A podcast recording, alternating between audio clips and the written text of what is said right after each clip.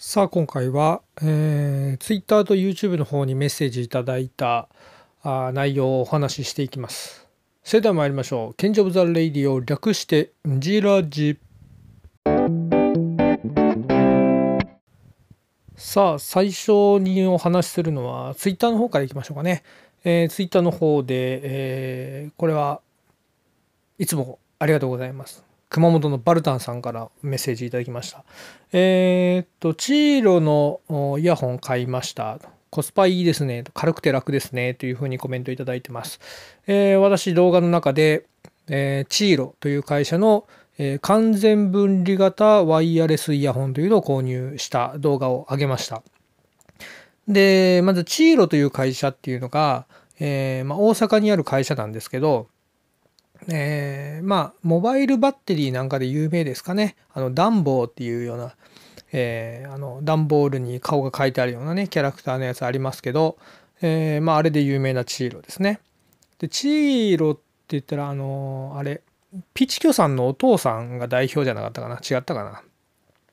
えー、ピチキョさんっていうのは株式会社トーモの代表の方で、ラクニーっていうブランドのね、スマホのケースとか出してる、えー、らっしゃる方ですけどね通称ピチキョさんって言われてますけど、えー、チーロの代表はそのピチキョさんのお父さんだったと思いますけど、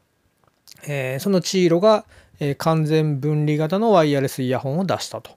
で完全分離型のワイヤレスイヤホンじゃないんやっていう方もいらっしゃると思いますけど、え、まず、え、イヤホンって大抵こうもうねケーブルついててその、えー、音楽を聴くそのまあプレイヤーなりスマホなりにイヤホンジャック挿してね聞いたりしてたわけですけどまあそのイヤホンジャックがなくなると。それで Bluetooth なんかでワイヤレスで、えー、ね接続して音楽を聴いたりラジオを聴いたりとかってしてたわけですけど、えー、最近ではその、えー、こう耳に挿してね左右が、え、ケーブルがつながってたわけですけどそのケーブルすらない。もう耳にねえー、つける部分しかないっていうようなのがいわゆる完全分離型のワイヤレスイヤホンというやつで、えー、最近はねもういろんな種類でできてもう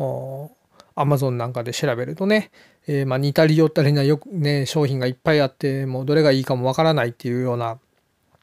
こともあると思いますけれども、えー、まあ、このチーロというところが出しているイヤホン。えー、型式がですね、えー、CHE615 だったかな。はい。CHE-615 という商品になります。色は黒しかなかったと思いますが、えー、こちらの商品を、えーまあ、買ってみたというふうにね。えー、で、この商品が、まあ、どういう商品かっていうと、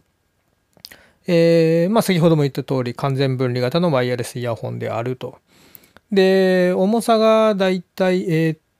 と、ケースじゃなくて耳にかけるイヤホンだけで 8g かな ?4g、4g の 8g だったかな？で、Bluetooth が4.2。で、防水の規格が IP の X4。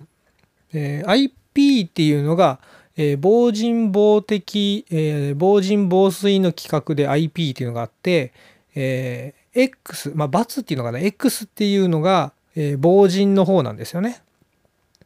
えー、で、えー、4っていうのが防水の方のレベルっていうことになりますけど、えー、防塵の方がこの X、まあ、×というのは、えー、防塵のテストはしてませんと、わからんという。うだから、まあ、ないに人、ないってことは言えないかもしれないけど、まあ、え、テストしてないので分からないですよっていうのが X っていうことになるんですよね。え、で、防水の方が4っていう、4っていうのは、えー、まあ汗かいたり、まあ雨がちょっとかかったりとか、えー、そういうなのではもう全然大丈夫ですよというレベルですね。だから水に防、完全な防水じゃないので、まあ水につけるわけにはいきませんけど、まあその程度だったら全然問題ないですよっていうのが IPX4 っていう規格になりますね。で、ノイズキャンセリングが CVC の6.0。これはまたね、聞いたことないという方もいらっしゃると思いますけど、えー、ノイズキャンセリングっていうのは、あの、まあ、いわゆるイヤホンね、かけてる時に、外からあの、入ってくる音を遮断して、まあ、音をよく聞くよ聞けるようにするっていう機能ですけれども、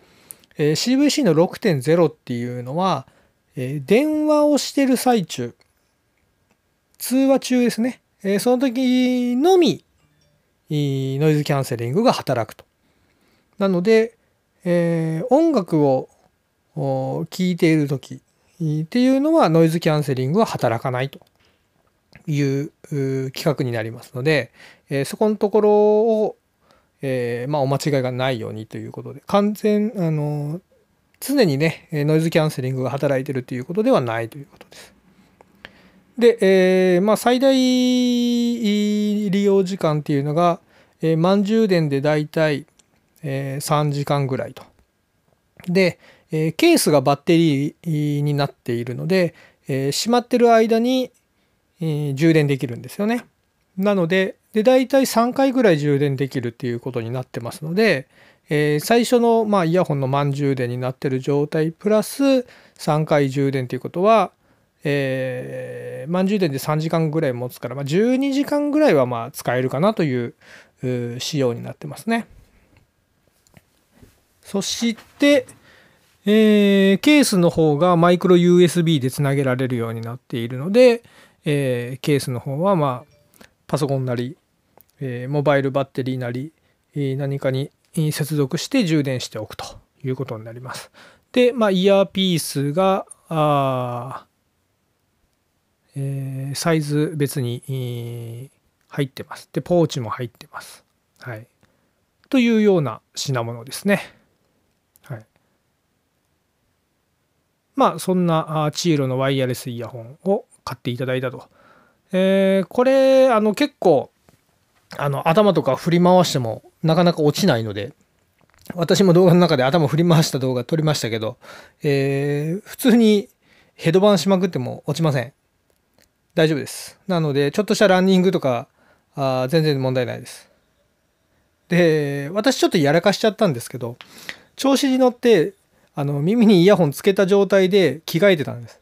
で、それで、あの T シャツを、えー、あれ脱ぐ時だったかな？着る時だったかな？どっちか忘れましたけど、あの T シャツこう首通す時に、あの耳のところでイヤホンがカッとこう引っかかっちゃって、ポロッと落ちちゃったんですよね。えー、ちゃんと外してからあの着替えればよかったんですけど、えー、でそんなことしてたもんだから引っかかっちゃってイヤホンがポロッと落ちてで床にバーンって落ちてひび入っちゃって今一応まだ使えるんですけど買い替えようかなっていうふうに思ってる最中なんですけど。なので、えー、まあ材質自体は、えー、そんなに丈夫なものではないので、まあ、落とさないようには気をつけてくださいというところですけども。まあそれはねどんなものでも言えることですけど、えー、まあ、表面がプラスチックですのでね落としたらまひびが入っちゃったりはしますよということを、えお伝えしておきたいと思います。そして、えー、次。次が、これもツイッターの方にコメント来ましたね。えー、っと、これはいつもお世話になってる奈良っちですね。奈良っちから、えー、コメントいただきましたけど、えー、ツイッターの、あのー、なんかな、自分のツイッターの説明欄かな？のところに、えー、柚子胡椒を好きすぎて体壊しましたって書いてあるけど、そのことについて教えてくださいという話がありました。はい。えー、もうこのことに関してもね、えー、動画の中でも何回か言ったことあると思うし、私のまあ周りの人間はこのことに関してはまあもう、えー、知ってる話なんですけど、えー、まあ私が柚子胡椒がまあ大好きすぎたんです。大好きすぎて、まあ、えー、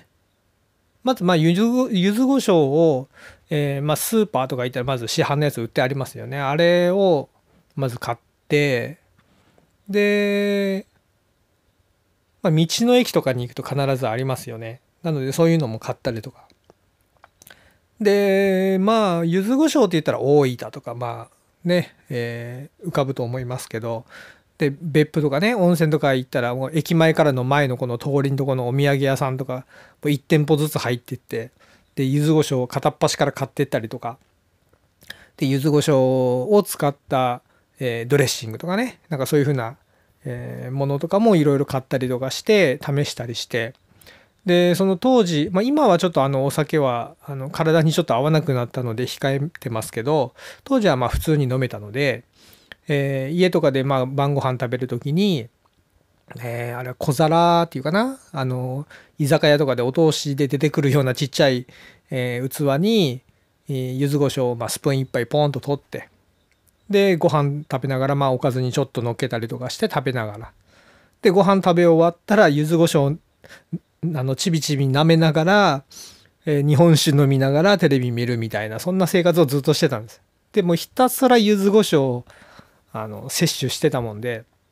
で柚子胡椒って言ってもやっぱ唐辛子でしょ？刺激物ですよ。でまあ商品にもよりますけど多かれ少なかれ、えー、まあ、塩が大量に使われてるわけですよね。たらその刺激物と、えー、塩分とで、えー、まあをね摂取しすぎたっていうことになるんですけどそれでまあ調子悪くなったっていう時期がまああったんですよ。うん、っていうのでもう最近ではまあ控えめにしてるという話なんですよ。えもう過剰摂取はいけませんね。で、まあ、柚子胡椒の話のついでに、まあ、私のおすすめの柚子胡椒っていうのも、お話をちょっとしておこうかなと思うんですが、まあ、そんなんで、まあ、いろんなところのやつを買いあさって、いろいろ試してきたもんですから、えー、まあ、え今のところ、今のところ一番美味しいかなっていうところのラン、ね、えー、まあ、ランキング中か、自分の中でのランキングで1位のものっていうのが、もう今あの世の中もう世界でも人気の出汁で有名な茅野屋さんっていうのがね、えー、久原本家処方庵、えー、茅野屋っていうところが、えー、ありますけれどもその、えー、処方庵の、えー、柚子胡椒青柚子赤柚子ありますけれどもこの辺が非常に美味しいです。これおすすめします。でえー、あと1年にまあ1回ぐらいかな数量限定で黄柚子っていうのがね出るんですけど黄色い唐辛子を使った柚子胡椒がねこの黄色い 柚子胡椒をまあ食べたことがないっていう方ももしかしたらいらっしゃるかもしれませんけど黄色い唐辛子っていうのはものすごく辛みが強い唐辛子なんですよね。あの青とか赤と比べても、え、辛みが強い。なので、えー、とにかく辛い。で黄色の唐辛子って言ったら京都あたりとかが有名なのかな？あなんですけど、えー、その黄色い唐辛子を使った一味とかね七味とかそういうのもあったりするんですけど私が初めて黄色い唐辛子を使った、えー、一味だったかな？をえっとねあれあの木の耳かきみたいなちっちゃいあのさじがついてるじゃないですか。ちっちゃいレモンにねよくお店に。でああいうのにこうすくって取るわけですけどあとちっちゃい耳かきのような、えー、木の棒の先っちょにちょっとついてるぐらいのをペロって舐めただけでもとんでもなく苦しいんだっていうもがき苦しいんだっていうもう胃が痛くなって大変だったっていう思い出がありますけどそれぐらい辛いやつがあってで今冷蔵庫にね、え、予備の分と今使ってる分とあって2つね買ったんですけど、え、でもその辺が非常に美味しいので、え、もうもしかしたら木柚子は今年の分は売り切れてしまったかもしれませんけどまあ青柚子赤柚子あと生七味とかねあの辺が非常に美味しいので、えー、今まで食べたくさん食べてきたいろんな種類食べてきた、えー、私がおすすめする柚子胡椒ですので是非で、あの、冷凍庫に入れられますんでね、あの、冷凍保存ができるんですよ。固まらないんですよ。カチカチにならずに、えー、使えるっていうのがあるので、あれはいい、すごくいいので、えー、ぜひおすすめします。はい。今日はこの2点ぐらいにしとくかな。はい。ということで以上です。